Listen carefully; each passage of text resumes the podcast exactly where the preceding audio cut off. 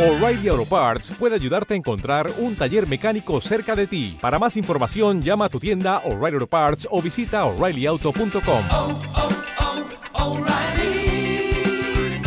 oh, Parts. Bienvenidos al podcast Ethen Inside.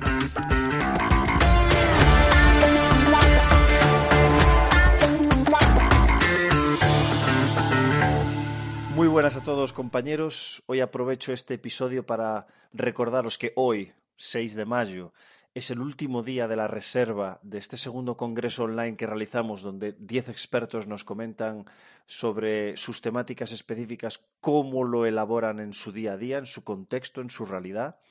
Y hoy es el último día para coger la mejor oferta posible que habrá en cualquiera de los congresos que realizamos, que ya sabéis que está en 99 euros, el precio más bajo posible. Luego pasará a valer 130 y cuando termine el proceso de inscripción para realizar ya el congreso ya pasará a ser los 300 de, de costumbre. Siempre se hace alguna oferta, Black Friday o aquí o allá, pero nunca va a estar, como ya sabéis los que me conocéis, a, a menos de 99, ¿vale? Así que aprovechar la oferta si si os, si os puede interesar.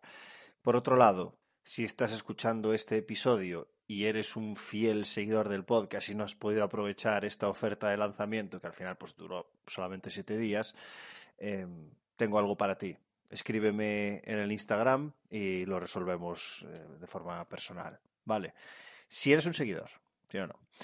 Eh, nada más, chicos. Muchísimas gracias por la gente que se está sumando al proyecto, porque vosotros hacéis que esto sea sostenible. Ya sabéis que yo no veo un duro de esto, todo va para una empresa para seguir desarrollando esto y pues joder, que en un futuro incluso lo hablaba ayer con una de las personas que entrevisté recientemente, que saldrá dentro de un mes o así que la idea de todo esto es monetizar para poder que este proyecto no dependa de una persona, que al final hago yo absolutamente todo y poder tener en nómina alguna persona que me pueda ayudar a desempeñar tareas y todo esto. Y esto lo conseguimos gracias a la comunidad. Y desgraciadamente, pues nadie trabaja gratis, habrá que pagarle, ¿no? Digo yo. Entonces, esa es la idea, ¿vale? Ya sabéis que yo no veo un duro de todo esto. Yo vivo de Zen y, de, y del baloncesto. Así que gracias a todos por vuestro apoyo. Hay muchas personas que, que ya me suenan sus nombres, que se están apuntando. Ya les recuerdo del congreso del año pasado. Así que públicamente, chicos, muchísimas gracias por hacer posible este proyecto, ¿vale? Os dejo con Ismael, una entrevista sensacional. Muy buenas a todos y bienvenidos un día más a Ethen Inside. Hoy está con nosotros Ismael Camenforte. ¿Qué tal, Ismael? ¿Cómo estás? Hola, ¿qué tal, Alex? Muchas gracias por la invitación. Todo bien. Y nada, antes que nada, solo agradecerte la invitación, eh, el privilegio de formar parte del grupo de profesionales de Zen Inside que has podido entrevistar. Y nada, un privilegio porque son grandes profesionales, un gran respeto por ellos y antes que nada, solo darte la enhorabuena por este excelente podcast. Muchísimas gracias, Ismael. Es un placer tenerte con nosotros y seguro que, que, vas a aportar un montón a la gente que nos escucha. Ismael, para entrar en contexto, coméntanos un poco quién eres, a qué te dedicas actualmente y cómo ha sido un poco pues, tu background para, para empezar a charlar. Bueno, pues eh, nada, soy preparador físico. Actualmente trabajo en la selección de Dinamarca como preparador físico pero también estoy en Bayer Leverkusen como responsable de metodología del club. Uh -huh. Y bueno, llevo estos dos trabajos a, a la misma vez, eh, viviendo en, en, Alemania y mi día a día es en Alemania, en Bayer Leverkusen, pero viajando mucho a Dinamarca y a visitar jugadores, tanto en concentraciones como torneos y, y visitando muchos jugadores para, bueno, para llevar un poco el seguimiento de ellos. Vale. En ese seguimiento, eh, tú estás en contacto con, con, otros preparadores físicos para una puesta en común del trabajo que se va a hacer. Sí, principalmente es, ese es mi trabajo eh, como preparador físico de selección, o un 80% de mi trabajo. Uh -huh. Al principio fue crear una, una, buena relación y una buena comunicación con esos preparadores físicos o, o clubes, y ahora es mantener esa buena relación. Intentamos que sea una relación lo más cercana posible, porque al final el beneficiado va a ser el jugador. Mm. Y sí, invertimos o invierto mucho tiempo en, en ese seguimiento y esa comunicación con, con, los diferentes departamentos, Sport Science o, sí, o preparadores físicos. Vale, vale, vale. O sea, que es una puesta en común, o sea, no es saber lo que está haciendo, sino incluso con esa comunicación llegar a una conclusión de qué es lo mejor para ese jugador, ya que los dos eh, eh, os co- conocéis al jugador pues en diferentes situaciones, digamos, ¿no? Pues le va a, mejor- va a venir mejor hacer esta carga de cara a la preparación, no lo sé. Sí, es una apuesta en común, pero va en función de la cultura, del club que sea, Claro. de, de en qué país se encuentre, de los profesionales. eh, sí, a veces es una apuesta en común, a veces es solo escuchar qué hacen e intentar mantenerlo con, con nosotros, pero es muy individual. Eh, Te das cuenta que, que trabajamos muy diferentes entre nosotros, pero bueno, al final todos los caminos llevan a Roma, ¿no? No, Ya, no es ya, una, ya, ya. una crítica, hay di- muchos diferentes estilos y lo que intento hacer yo es adaptarme principalmente a lo que ellos van haciendo, porque conmigo el jugador está un 10%, un 20% del año. Y lo que tenemos que hacer es no distorsionar demasiado las cargas o, o la dinámica de cargas que los jugadores eh, llevan en sus equipos. Y lo que hago es eso, intentar obtener el máximo de información posible. Si es común, pues mejor, podemos intervenir un poco más y dar nuestro toque, pero lo que hacemos es eh, intentar recopilar información y mantener las mismas cargas de entrenamiento con nosotros. Una de las cosas que me pasó a mí en selección con, con U18 fue que las jugadoras que venían de, venían de, de- otro tipo de, clubes y y de métodos. Entonces, había gente que tenía a disposición preparación física en su club, eh, de forma generalizada, no tanto individualizada. Había gente que pagaba a un entrenador personal de puesta a punto para la selección, que le conocía justo en ese momento. Y sí que es cierto que es, es complicado. O sea, esto parece, lo cuentas así muy fácil, pero he estado un poco en esa tesitura de, de dos bandas, pero tú me imagino que estarás incluso a tres bandas, con, con el preparador físico personal, con el preparador físico del club y tú mismo. Entonces, es, es co- es complicado llevar esta comunicación, no es fácil. Sí, agradecemos cualquier contacto, decimos. Eh, pues, sí, sí, porque es difícil a veces obtener la información objetiva, Mm. porque la información subjetiva siempre la, la recibimos del jugador. Pero claro, el jugador siempre quiere ir a la selección, y especialmente antes de un torneo grande. Mm. Entonces necesitamos también esa información objetiva, que como tú bien dices, a veces es el, el entrenador personal, mejor que el club, o el Sport Science, o el segundo entrenador, en función de los clubes. Y sí que es un trabajo que hay que invertir mucho tiempo. Seguimos a casi 80 jugadores, y eso que Dinamarca es un, es un, es un país pequeño en Europa. Pero Mm. sí, seguimos 80 jugadores, casi todos eh, jugando fuera de Dinamarca y con diferentes culturas, muchos en Premier, en España, Italia y Alemania, pero también eh, en Rusia, Turquía, sí, diferentes profesionales de diferentes culturas. Pero bueno, Me parece una pregunta obligada hablar sobre metodología. Es decir, tú que estás en una situación en la que conoces eh, jugadores que están en ligas diferentes, con metodologías diferentes, ¿cuál es la metodología de Ismael que está intentando implantar? Eh, Uf. sí, eh, buena Toda la hora podemos hablar de esto. Podemos hablar toda la hora de esto. No, no, pero me encanta, me encanta. Eh, sí, nosotros decimos eh, en el equipo nacional que intentamos implantar nuestra metodología. Adaptamos las cargas de entrenamiento, por supuesto. Intentamos buscar lo mejor para el futbolista, pero sí que intentamos aplicar nuestra metodología. Y digo nuestra porque no es solo mía, también el seleccionador nacional va muy en la línea de, de mi metodología de trabajo. Entonces, yo estoy muy influenciado por la Universidad de Cataluña, eh, estudié INEF en Lleida, y muy influenciado por Paco Seirulo, ya que estuve en el, en el Fútbol Club Barcelona durante siete años en el área de rendimiento. Y por lo tanto, eh, creo mucho en la teoría del entrenamiento estructurado y es esa metodología la que intentamos impartir con los jugadores, ya sea en, pequeños periodos de tiempo, Mm. pero estamos consiguiendo algo que, que a mí me resulta interesante, aunque sea una selección nacional. eh, Intentamos trabajar como en un club, con nuestras rutinas, eh, los jugadores conocen la metodología cuando llegan, entonces eh, estamos viendo un progreso, tanto a nivel logístico como a nivel de aprendizaje de los jugadores. Así que está siendo interesante. No me esperaba esto antes de, de iniciar en una selección, pero sí que es verdad que estamos viendo una progresión a lo largo de las concentraciones, aunque pase un mes, dos o tres entre las concentraciones, Sí. vemos una progresión en el trabajo. Que no sea un, un borrón y cuenta nueva, ¿no? Eh, Sí. Mantener una continuidad dentro de las, de las concentraciones. Eh, ¿Te ha ocurrido algún choque cultural en el sentido que haya supuesto un obstáculo para implantar la metodología que querías aplicar? Eh, no verdaderamente. Eh, me sorprendió mucho la cultura danesa. Están muy abiertos a nuestra metodología de trabajo, Mm. porque principalmente son muy profesionales ellos con el trabajo de preparación física. Entonces, eh, para un preparador físico es Disney World aquello. ellos son muy profesionales, tienen muchísimas ganas de, de mejorar y a nivel condicional los jugadores tienen mucho conocimiento. Entonces, fue muy fácil implantar nuestra metodología. Por supuesto, no es solo la, la cultura danesa, porque ellos vienen de diferentes ligas y, claro, están muy influenciados por España los que juegan en la Liga Española o, o- o en la Premier. Por lo tanto, no es solo la cultura danesa, ellos vienen influenciados por diferentes metodologías, pero fue relativamente sencillo por eso, por la virtud de los jugadores, de ser muy profesionales. ¿Y al resto del staff de Dinamarca les hacéis algún tipo de formación de, de la metodología para que sepan un poco? Sí, lo vamos haciendo indirectamente. Eh, aprovechamos las concentraciones para hacer pequeños workshops entre nosotros, eh, Claro.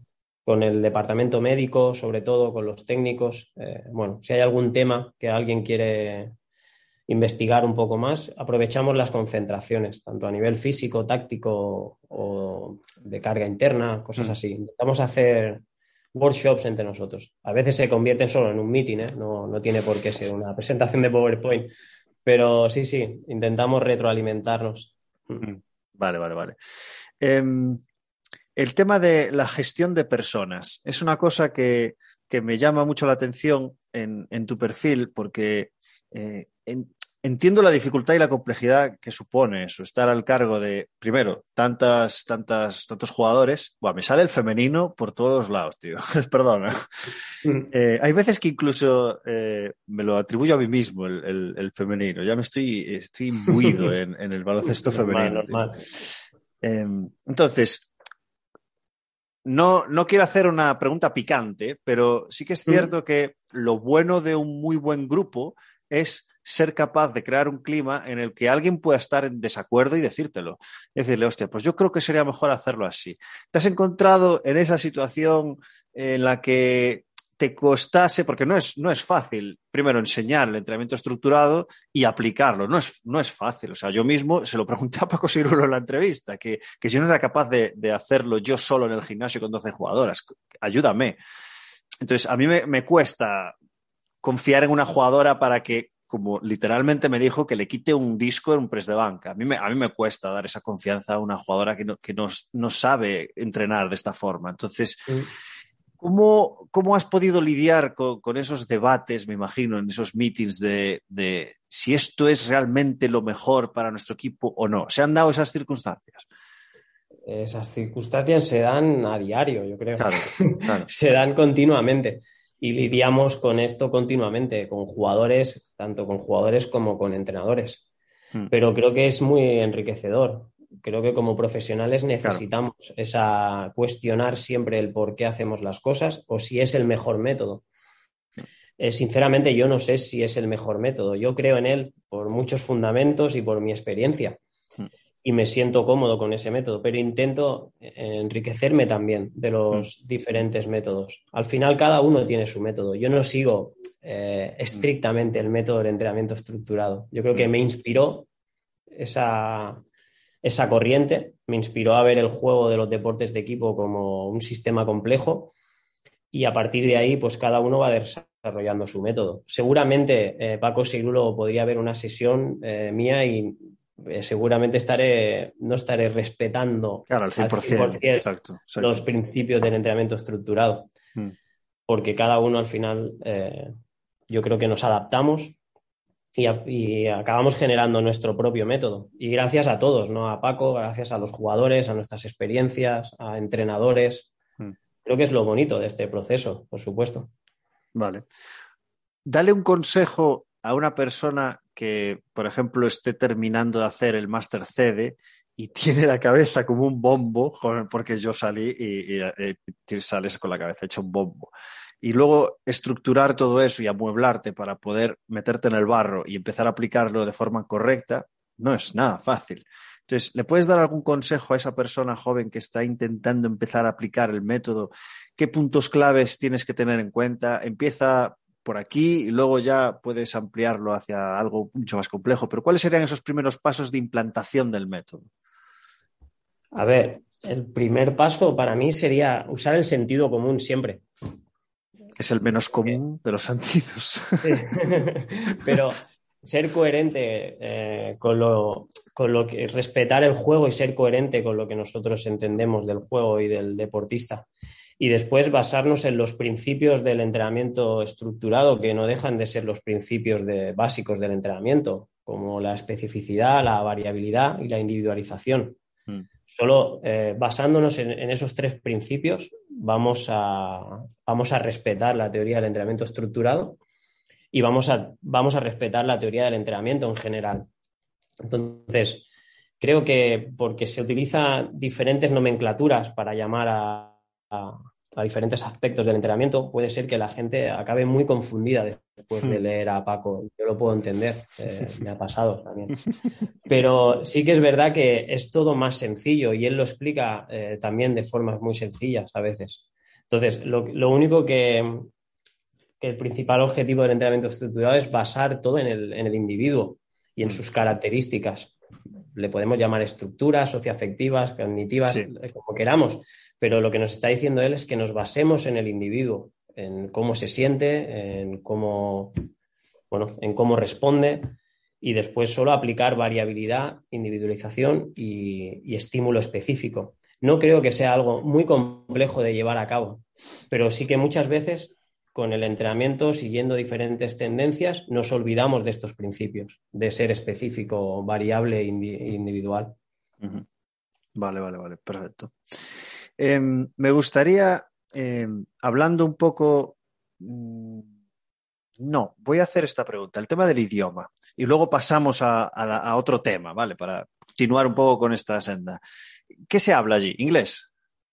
¿Dónde? ¿En Dinamarca? Dinamarca. Sí, eh, no, ellos hablan danés, por supuesto. Todos los meetings con los jugadores son en danés y solo cambian el idioma por mí en los meetings más eh, de grupos más pequeños. Una vuelta de jugadores, más a la, a la complejidad. Sí, sí, con los jugadores inglés y claro, son, son prácticamente bilingües. Ellos hablan muy, muy, muy bien inglés. Vale. ¿Y en, Entonces, en Alemania? En Alemania, eh, bueno, se habla alemán eh, en los meetings con igual, con mucha gente y con grupos más cerrados, si hay gente extranjera, se, cambia al inglés. No es igual que en Dinamarca, aquí no se es tan bilingüe, pero sí que tienen un buen conocimiento de la lengua. Hmm, se puedes comunicar bien. Vamos, que si quieres eh, tener una carrera overseas, eh, inglés sí o sí, cuanto antes, y quizás salir, de, salir del nido también lo antes posible, ¿no? Yo lo recomiendo 100%. A mí me tocó salir del nido muy pronto y fue lo que me ha dado, bueno, la experiencia más enriquecedora, seguro. Lo que te hace abrir los ojos de verdad es salir al extranjero, ver diferentes metodologías, encontrarte con problemas, con mm. problemas de idioma, de comunicación, de, de resolver conflictos. Yo lo recomiendo 100%. No, segurísimo. Y el idioma, por supuesto, yo aprendí muy tarde inglés, me costó muchísimo, no me considero bueno en los idiomas. Ahora estoy estudiando alemán, que es esto, esto sí que ya es otro, otro mundo muy, muy difícil, pero es que es muy necesario el idioma y la comunicación en nuestro trabajo. Y creo que el inglés es, indis es, es, es indiscutible que es el idioma el idioma general en el deporte. Es, yo creo que es difícil eh, llegar a un cierto nivel si no, mm. si no hablamos inglés. En cualquier deporte, eh, mm. sobre todo. En fútbol, por supuesto. Mm. Pero en fútbol español e inglés son los dos grandes idiomas. Yo he estado en. ¿Cómo digo esto de forma neutral para que no se sepa quién es y cuándo fue? Pero yo he estado en una situación en la que un compañero, es difícil, ¿eh? Un compañero no dominaba tanto el inglés. Y, ¿Mm? y, llegamos a un punto en el que le dije, mira, eres muy bueno, pero, hostia, mira, iba a colación con lo que escribí en Twitter el otro día. Eh, eres muy bueno, pero por culpa de la comunicación con la jugadora, al no saber inglés, con estas jugadoras, que solo puedes hablar en inglés con ellas, no eres, no eres un 10 de 10, tío. Eres un 2 de 10, porque no eres Mm. capaz de llegar con tu mensaje, con el idioma. Entonces, es lo que dijes tú, si, si quieres seguir creciendo en el alto rendimiento, tienes, no, solo tienes que aprender inglés, sino que tienes que aprender a comunicarte bien en inglés. Porque Sí. si no, tú puedes tener unas capacidades y unos skills y unas habilidades muy altas, pero si no las sabes comunicar, eres un 2 de 10, tío. Y es importantísimo. Sobre todo la comunicación con el deportista, el convencer. O sea, no es solo saber el Claro. idioma, es, es convencer en un idioma diferente. Hmm. Eh, el motivar, el hablar en situaciones estresantes. Eh, creo que debes dominar el idioma. Hmm. Si no, lo que tú dices, eh, perdemos mucho nivel. Hmm. Y hay un argot deportivo del idioma. Así como lo tenemos nosotros en el castellano, lo tienen ellas en el, en el inglés. Me, me acuerdo de Álvaro, que, que fichó en la Juve, sigue en la Juve, y, y tenía un nivel de italiano espectacular. De hecho, en la, en la entrevista le, le salen palabras en italiano antes de que, claro, cuando tú ya sueñas en italiano, es que, claro, entonces eso, es, eso es diferencial. Es diferencial. Incluso, quizás, aquí ya me lanzo un triple. En, Mm. en un proceso de selección, tú puedes ser mejor que otra persona y puede que elijan el que mejor comunique en ese idioma que están pidiendo. O sea, tan, tan grave como eso puede ser el, el no dominar el idioma. Totalmente. Aquí es un criterio muy importante en Bayer, por ejemplo, que me encargo también del- de la selección de o preparadores físicos o entrenadores y es un, es un criterio indispensable. Eh, tanto hablar inglés como alemán y estar abierto a otros idiomas. Creo Sí. que es muy importante en el mundo de los deportes de equipo.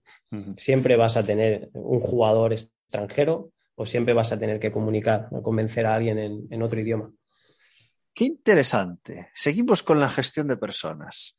Ismael, eh, quiero aplicar para ser tu preparador físico.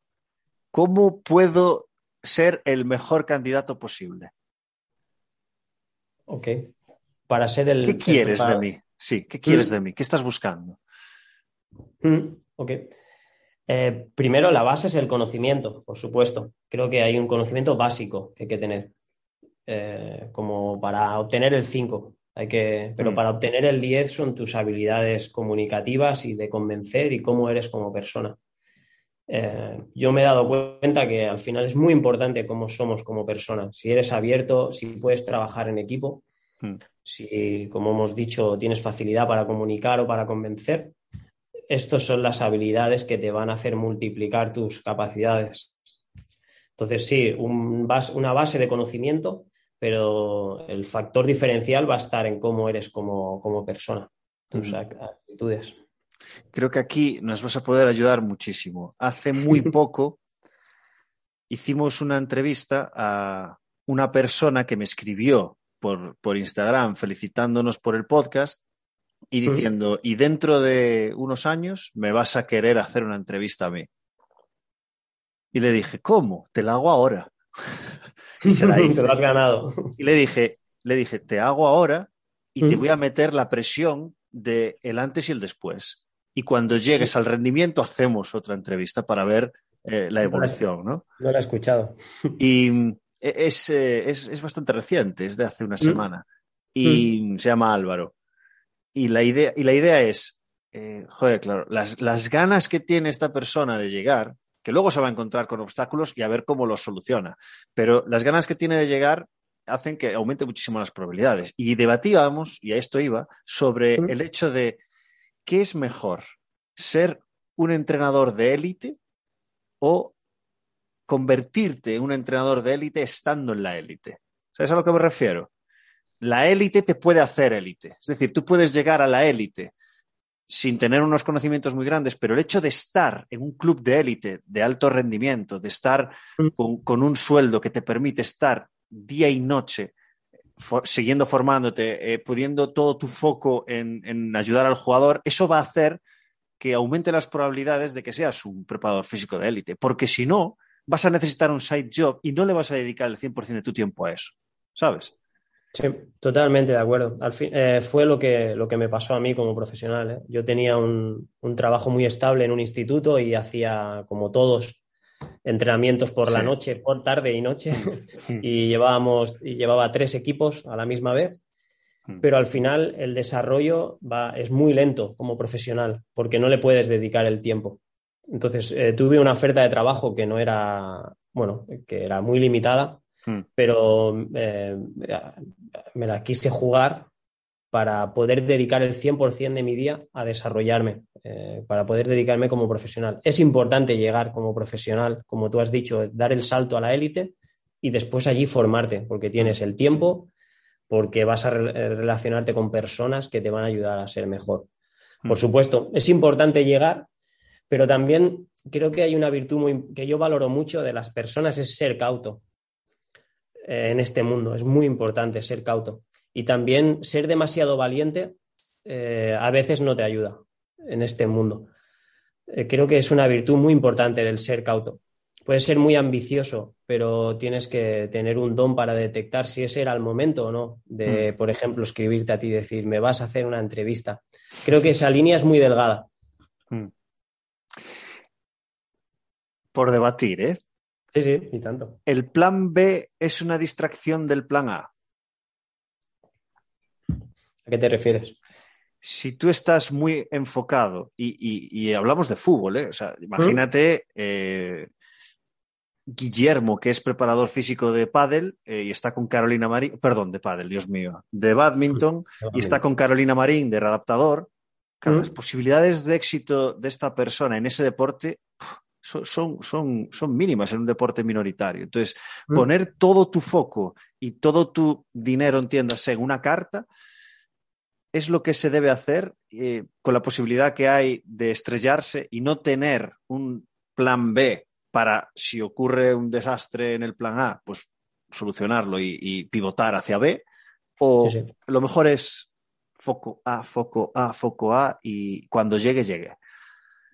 No, yo creo que es muy importante el plan B también y esa seguridad, porque nosotros solo vemos los que han llegado a la élite, pero hay muchos que no llegan a la élite y no es, eh, claro, tienen más repercusión los que llegan, los que no llegan no tienen esa repercusión. Estamos viendo solo los cualitativos, los que consiguieron llegar, entonces creemos que son el ejemplo. Yo creo que el plan B es muy interesante también, o al menos eh, es necesario tener ese plan B, que te dé una seguridad y después, por supuesto, luchar por el plan A. Todo lo que puedas. Esto me ha pasado en el podcast, de, de, sorprenderme, no diré nombres, pero de sorprenderme, en plan, Dios mío, pero esta, esta persona eh, va a llegar a la élite, o, o, igual no quiere, me, me pasa, lo voy a decir porque lo dijo público. Julen Castellano eh, está en la élite, pero esta persona podría haber estado en, en un equipo súper top de, de, de primera espada, pero no quiso, priorizó otras cosas que a él le, le, le, llegaban más. Perfecto. Entonces, el pastel es tan pequeño que evidentemente, claro, es imposible llegar porque si no hay un colapso allí increíble, pero hay muchísima gente y yo lo he podido vivenciar en el podcast que es súper válida y, experta en su materia, pero claro, no, tiene un espacio porque, pues porque, porque no hay espacio para todos, esto es así. Por supuesto, pero es que a lo mejor la, llegar a la élite no es el éxito de cada persona. Yo creo que lo que tenemos que hacer es disfrutar el proceso lo máximo mm. posible. Si llegamos a la élite y para nosotros es el éxito, bienvenido sea. Mm. Pero creo que lo que debemos hacer es disfrutar nuestro trabajo. Ese es el verdadero éxito. Mm. Por supuesto que hay una línea de si eres profesional vas a poder dedicarte. Me ha pasado pero... también, Ismael, de hablar con es que tengo que hablar con una camisa de fuerza, tío. Uh -huh. De hablar con personas que no, lo voy a decir.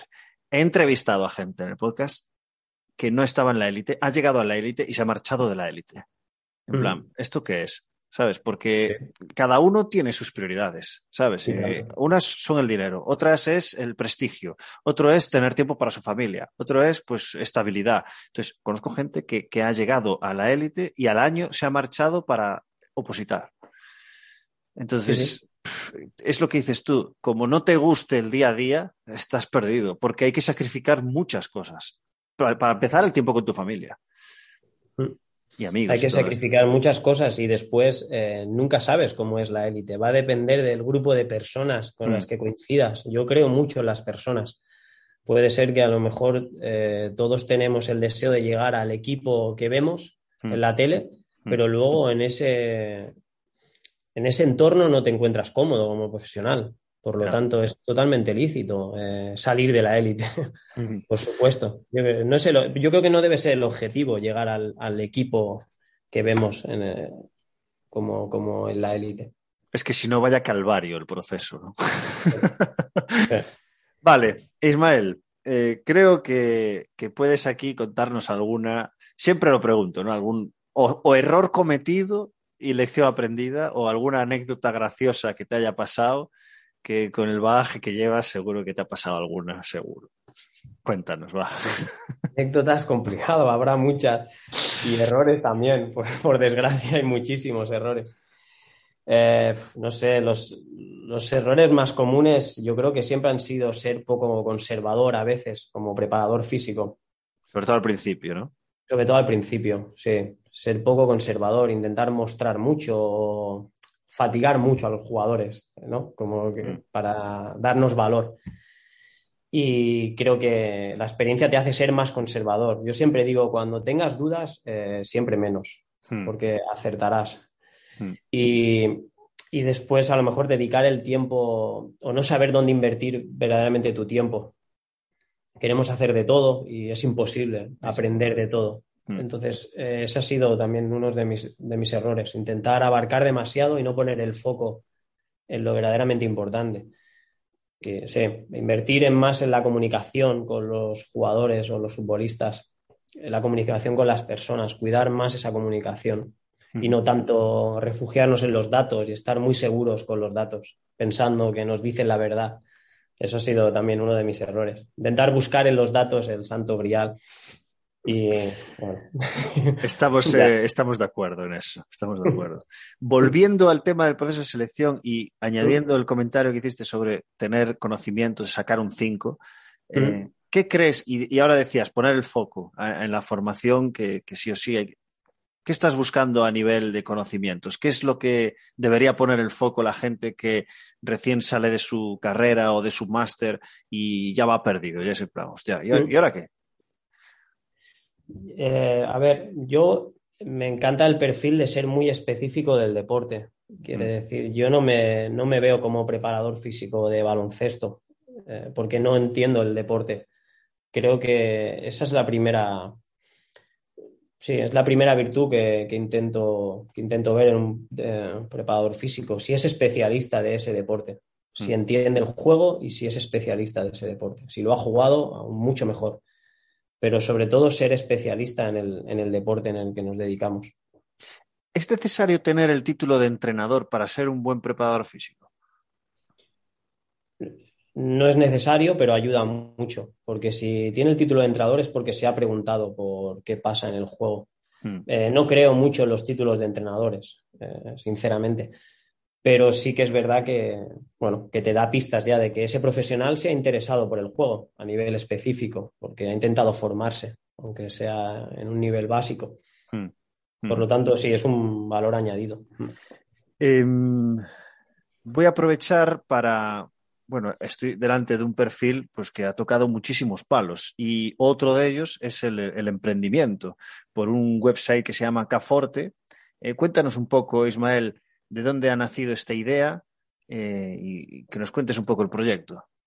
Pues eh, mira, es un proyecto que nació de, de un Excel, de un archivo Excel. Eh, sí. Intentando entrenar lo más individualizado posible con los jugadores y planificar el trabajo de fuerza y cuantificarlo, que yo creo que es uno de los de las grandes, eh, bueno, grandes errores que hemos cometido, porque hemos puesto mucho el foco en controlar la carga externa en el campo y no tanto en el trabajo de fuerza. Y siempre comentamos que todo es fuerza y que es súper importante, Mm. pero es muy difícil controlar el trabajo de fuerza, a- aunque sea un- de, a, un, a un nivel de documentación de, de saber qué va haciendo el, el- el futbolista y también de individualizar. Pues nada, eh, tenía un archivo de Excel donde guardaba ejercicios, donde planificaba entrenamientos, donde sí, eh, documentaba el número de series, repeticiones, a qué grupo muscular, eh, qué tipo de ejercicio. Y bueno, se empezó a hacer tan grande ese Excel que el Excel tiene, como ya sabes, tiene un límite. Y muchos profesionales, preparadores físicos, me pedían el Excel y, hasta algunos me, querían pagar por el Excel. Y al, llegó un momento que, bueno, que contacté con un informático y me dijo, bueno, pues ¿y por qué no lo haces de una forma digital? Y, mm. y bueno, intentamos llevarlo a ese mismo Excel, lo llevamos a, a un formato web y, y, nada, donde lo puedes utilizar a modo de suscripción, como, como un Netflix, puedes utilizarlo por un mes o por un año y tiene la misma funcionalidad. Intentan documentar tus entrenamientos de fuerza que te sirvan como guía con el futbolista y comunicarte con él y cuantificar de una forma muy sencilla, pero al menos eh, seguir una documentación. Me gustaría luego enseñarte la, la que hicimos nosotros eh, para que mm. me des ideas. O sea, vamos a hacer una segunda, una segunda entrevista para que le eches un vistazo. A ver, seguro, sí, que, seguro que me puedes ayudar muchísimo. Eh, Ismael, voy a recuperar una pregunta que le hice a Paco, porque te tengo esa sensación de que no voy a acertar con la pregunta. Así que te voy a preguntar, Ismael, ¿de qué quieres hablar? ¿Qué quieres contar? ¿Qué quieres que te pregunte? Buena pregunta. me dejas, me pasas a mí el balón. Sí, me encanta. totalmente, totalmente. totalmente. Eh, a mí me gustaría hablar sobre el entrenamiento específico porque, porque es la pasión que, que me mueve en este, en este, gremio o intentar valorar qué es la, intensidad en el fútbol o en los deportes de equipo porque es, está dentro de nuestra fórmula básica de carga, tanto eh, la carga es igual al volumen por la intensidad, pero yo tengo muchísimas dudas siempre de qué es la intensidad en un deporte de equipo. Hmm. Y tengo más dudas si, si, miramos los deportes de equipo desde el prisma de, del entrenamiento estructurado, porque mm. la intensidad en las estructuras del deportista puede ser emocional, cognitiva, física, eh, bioenergética, puede venir de diferentes. Mm. Y claro, valorar esa intensidad es, es, muy difícil y siempre la nombramos, tanto mm. los entrenadores como los, los preparadores físicos. Entonces, valoramos la carga, creo, solo con volumen o con intensidad condicional. Mm. Entonces. Te cuento una cosa que me pasó ayer. Ayer eh, te, nosotros tenemos a una jugadora que, que, bueno, que es beca y es la MVP de la liga. Le van a dar, pues lo puedo decir, aún no se lo han dicho, pero se lo van a decir mañana. okay. Pero como esto lo vamos a subir mucho después, pues da igual. Muy bien. Va a ser la MVP de la liga. Eh, entonces, ahora estamos en un momento de temporada donde van a empezar los playoffs y tenemos eh, partido mañana, el domingo nos vamos a Lugo, el martes volvemos a jugar y creo que el jueves o el viernes ya empiezan los playoffs. O sea, muchísima densidad competitiva. Entonces, esta persona está en un proceso de, de readaptación por un edema óseo de una contusión que tuvo en un partido. Entonces estamos siendo muy conservadores con ella, porque ahora mismo eh, vamos, o sea, la, la, los partidos que estamos jugando no tienen mm, incidencia en la clasificación y el, nuestra posición en playoff va a ser tal. Entonces estamos siendo conservadores con ella. Bien, primer día que hace pista, eh, tiene una sensación de respeto, no de miedo. Entonces, claro, yo tenía unos niveles de intensidad para esa carga de pista eh, que lo tuve que cambiar al momento. Entonces, ya solo por la emoción y sensación de la jugadora ya cambias la intensidad que tienes planificada. Por eso siempre digo que yo personalmente planifico una semana y el resto está muy borroso. Muy, muy borroso, no, no, sé lo que voy a hacer la semana que viene. Evidentemente tienes un big picture, pero o sea, vas a tomar decisiones y adaptar cosas todos los días. Bien, pues eh, ese día había estado entrenando con, con otra persona bajo las, los criterios que habíamos llegado a un acuerdo de hacerlo así. Al día ¿Mm? siguiente, hoy, se hizo lo mismo, pero aumentando un poco la progresión, complejidad y especificidad de la carga, ¿Mm? y ya no le duele. Y yo, hablándolo con ella, le decía, ¿crees que puede haber un porcentaje? No digo que sea así, Digo que puede que haya un porcentaje de que porque las tareas son más específicas, estás poniendo el foco en lo que hay que hacer y no en cómo va a responder tu rodilla. Y me dijo, hostia, tiene todo el sentido. Creo que sí. Vamos a hacerlo otra vez. Hizo la misma tarea eh, poniendo el foco en la rodilla y no tanto en la tarea. La tarea no salió mm, tan bien, Mm. pero no- tenía esa sensación de no estar doliendo. Entonces luego cogió y me dijo, Alex, no lo sé. Pero, sí que creo que es, es- es algo que me lo dijo también un fisio osteópata que, que te- que tiene mucha reputación y que respeto muchísimo, en el Mm. que yo, sobre todo al principio, cuando era joven, eh, estaba súper pendiente de alguien que volvía a pista después de un proceso de readaptación. ¿no? Estaba, ¿y qué tal estás? ¿Y qué tal estás? Me dijo, Alex, eh, el primer día con esta persona ni la mires en el calentamiento, no le hagas ni caso, déjala hacer, porque te va a estar mirando y va a estar pensando más en la rodilla que en hacer las tareas que le vais a proponer. ¿Sabes? Y creo que Sí. tiene mucho sentido y que hay un porcentaje ahí en el cual si, si a la persona le pones en este paradigma de la complejidad, de tareas muy específicas y de poner el foco en algo muy concreto, va a dejar de estar tan pendiente en esa rodilla. Sí, sí, sí, tiene, tiene, tiene sentido, tiene muchísimo sentido. Eh, Volvemos a lo de antes, sentido común. A lo mejor el paradigma es muy complejo de entender, Claro. pero no, no debemos hacerlo, no debemos entenderlo a lo mejor. Claro. La conclusión solo- a la que llego aquí es la especificidad de la tarea puede influir en la intensidad de la percepción que tiene esa jugadora de su dolencia, no de la intensidad de la especificidad en sí. Mm, Sí, ¿Sabes? sí, seguro. Sí, sí, sí, sí, te entiendo por dónde vas. Sí, seguro que influye esa intensidad, pero a lo mejor no como nos creemos. A lo mejor no influye a más específico. eh, ellos eh, este, tienen una respuesta de más intensidad, Claro. porque es el estímulo que ellos conocen. Siempre han jugado a ese, a ese deporte, es- se encuentran más cómodos en ese contexto. Cuando mi experiencia es cuando quitamos al jugador de ese contexto y hacemos ejercicios más analíticos, ellos perciben más intensidad y, Mm, y sabemos que no es más intenso, mm. eh, no es más intensa esa actividad, pero es por dónde tienen el foco. Como el foco lo tienen en lo condicional, ellos creen que Eso solo preguntamos por intensidad condicional. Eso es, eh, esa es la clave. Entonces, ¿qué hacemos? Cuantificamos las emociones. Porque las emociones van a deter- las emociones que te provoca una tarea van a, van a influir en la intensidad de las mismas, por- solamente por la motivación hacia ellas.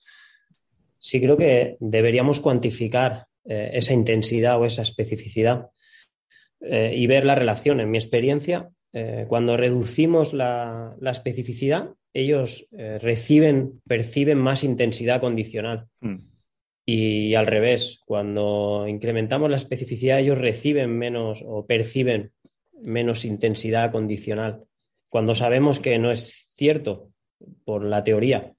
Pero bueno, eh, creo que debemos escucharlos a ellos y cuantificarlo. Y creo que en el, en el proceso de Return to Play es interesante el jugar con la especificidad y la intensidad que perciben los deportistas. Perfecto. Ismael, para ir acabando, tengo dos, dos preguntillas. Em, la primera es una que era bastante recurrente y que dejé de hacer, que es, Ismael, ¿qué consejo le darías a tu yo de 20 años? Eh, pues eh, le diría que por lo que me ha pasado en, en la vida como experiencia es que, que no planifique nada de su futuro. Nada, que no pierda ni un día en planificar ni en proyectar su futuro. Que dedique todo el esfuerzo en el día a día y que nunca sabes dónde vas a acabar. Por lo tanto, eh, implícate en el día a día y no, no dediques tiempo en planificar tu futuro, porque no, no existe. Eh, puedes acabar en, en cualquier sitio. Y la última es, Ismael, ¿qué quieres preguntarle al siguiente entrevistado? Que lamentablemente no sabemos quién es. Ok. No, he pensado porque he escuchado esta, eh, esta pregunta varias veces en el podcast y me la, Sí. y la he estado pensando en si salir totalmente de- del deporte y hacer una pregunta personal o, o- pero, o hacer alguna clásica de nuestro deporte.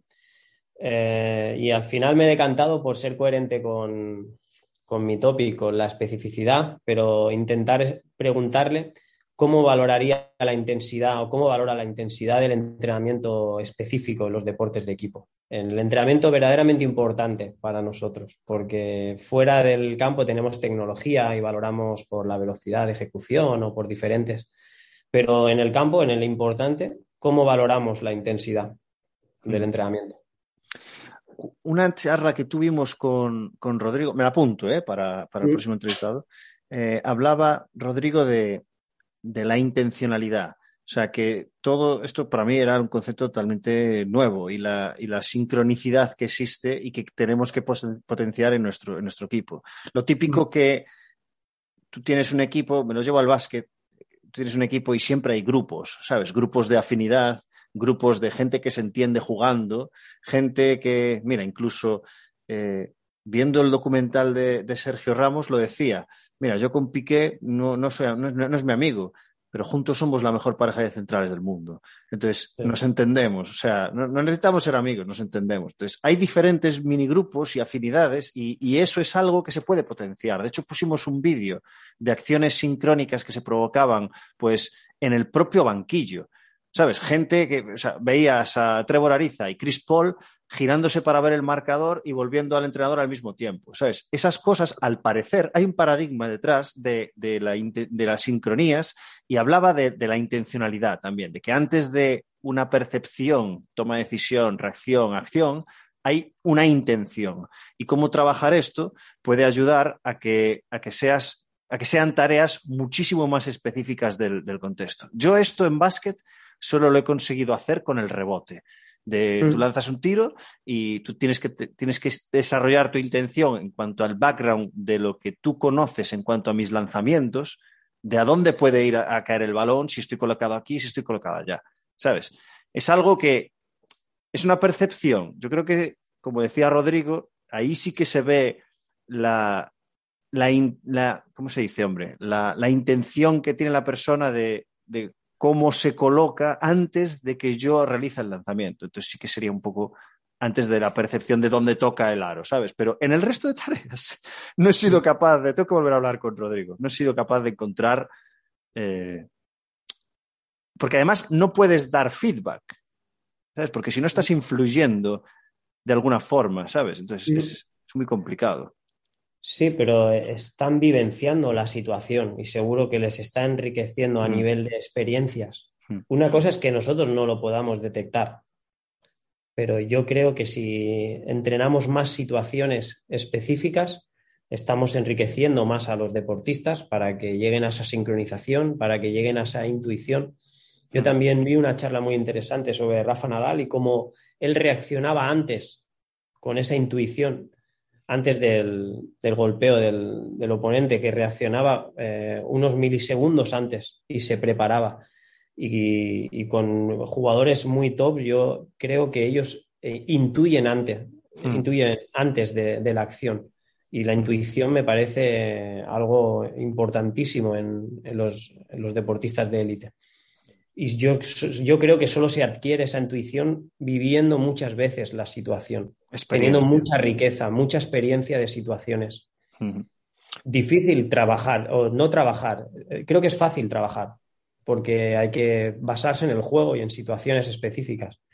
Es difícil de identificar si están evolucionando o si no, porque, pero bueno, vamos a lo mismo, es complejo, no vamos a, a encontrar un GPS que nos mira si están intuyendo o no. Exacto. Pero debemos lidiar con eso. Y cómo, sé que, sé que te había hecho una última pregunta, pero me parece muy interesante. O sea, en, en, baloncesto, me gustaría saber cómo lo hacéis en el fútbol, porque si tú estás haciendo, por ejemplo, una readaptación o no, o le quieres hacer un complementario a una persona pues que necesita trabajar sus habilidades en el pick and roll porque no lee de forma correcta, necesitas a la persona que lleva el balón, a la persona que bloquea, a la persona que bloquea el balón y la persona que, de, de, que, o sea, que defiende el balón y la otra que defiende al bloqueador. O sea, mínimo ya necesitas cuatro. Si quieres meter a alguien que se pueda meter de tráfico en la zona, necesitas un quinto. Entonces, claro, el recurso humano ya se vuelve un problema.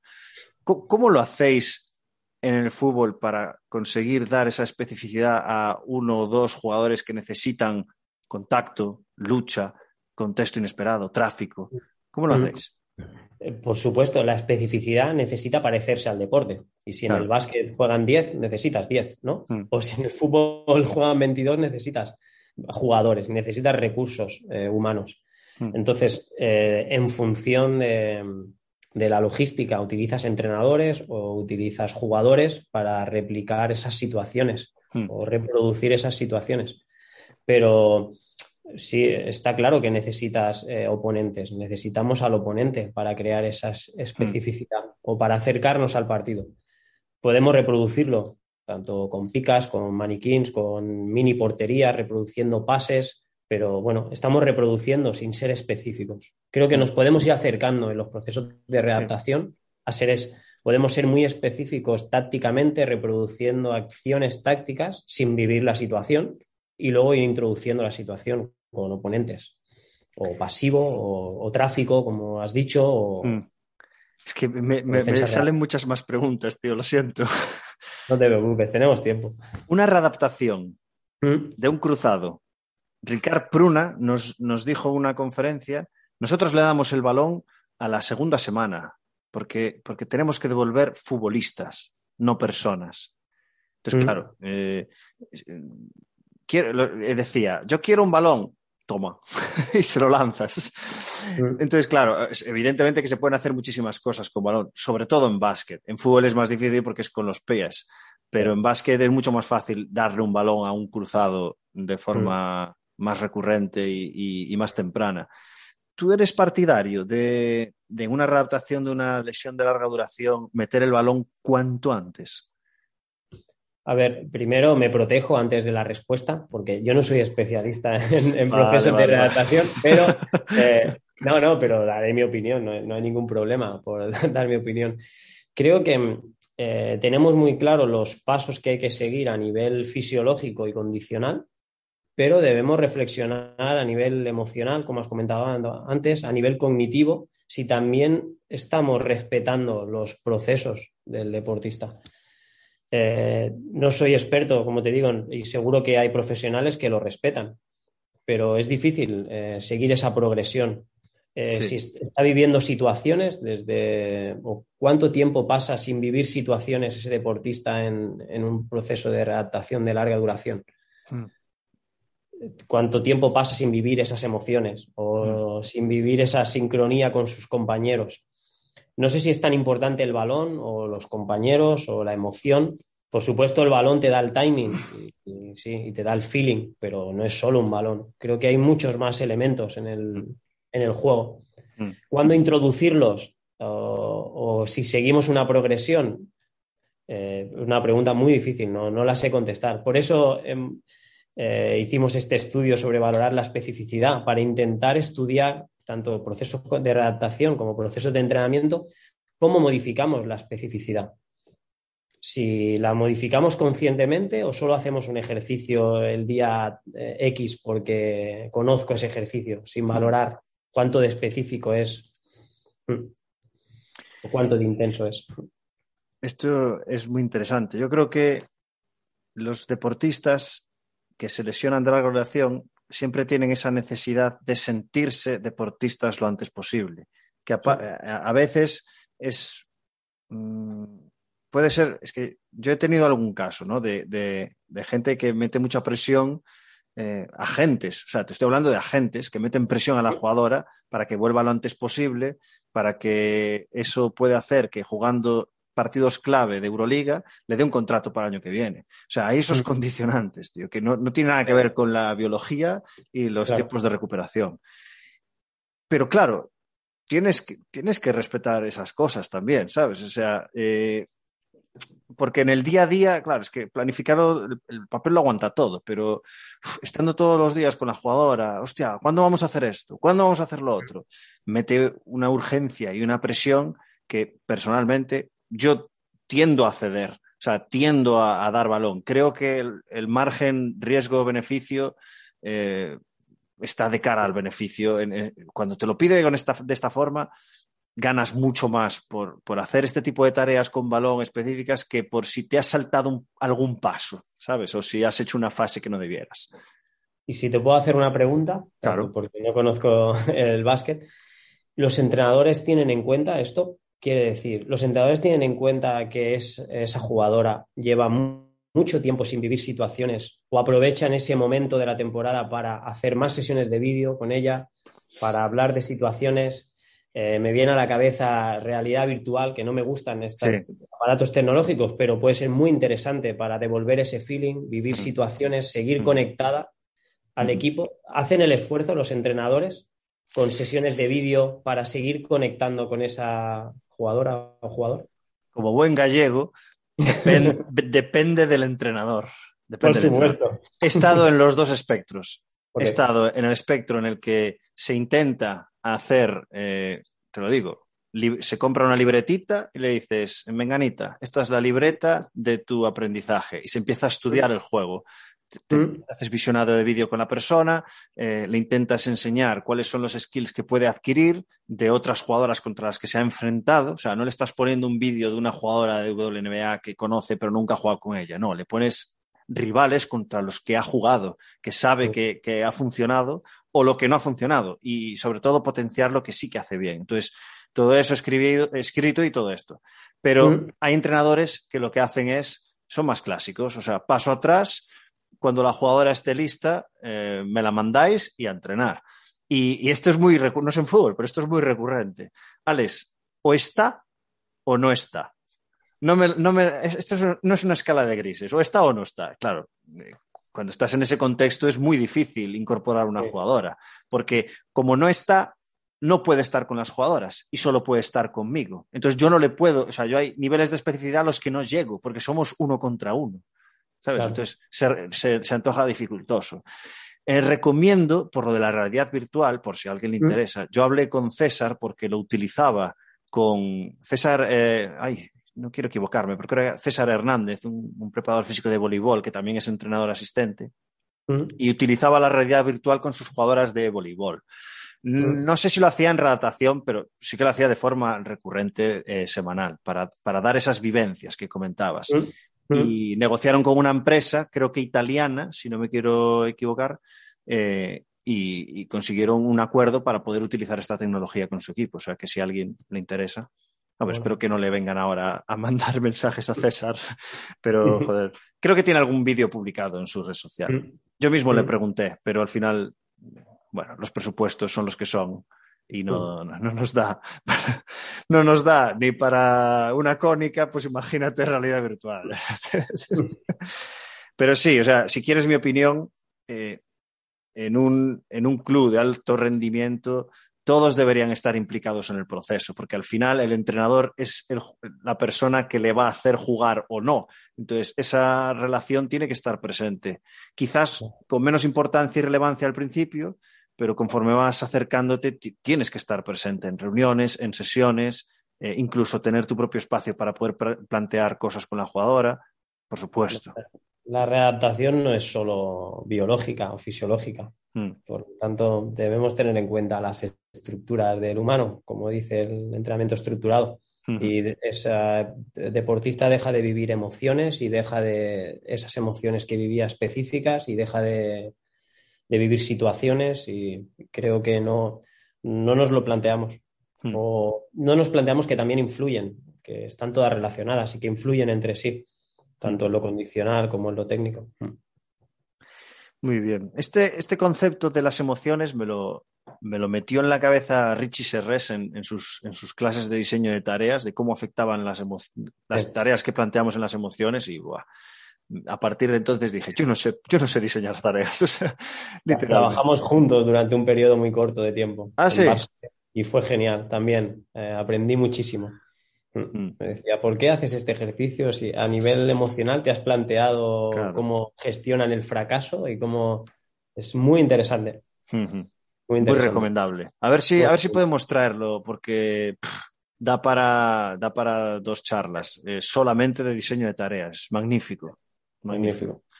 Muy bien, Ismael. eh, hasta aquí hemos llegado. No sé cuánto llevamos, creo que una hora y, y- y pico ya. Mm. Pero, eh, Ismael, ha sido un placer. Tengo esa sensación de, de no haber conseguido exprimirte porque se ve que tienes mucho conocimiento y mucho que aportar, pero han salido cosas nuevas que cada vez es más difícil y, Mm. y me ha gustado. Es- espero que hayas estado cómodo. Sí, muchísimo. Y como digo siempre, Ismael, muchas gracias por estar aquí. Te deseo mejor en lo, en lo profesional, pero sobre todo en lo personal. Así que muchas gracias y cuídate mucho. Vale. A ti también. Muchas gracias, Alex, por la invitación. Un, un placer. Eh, he pasado un buen rato y, y he hablado de lo que más me gusta. Y sí, ha sido corto, pero bueno, seguro que hay otra, otra oportunidad. en el Seguro futuro. que sí. Muchas gracias. Seguro que sí. Muchas gracias, Ismael. Cuídate. Adiós.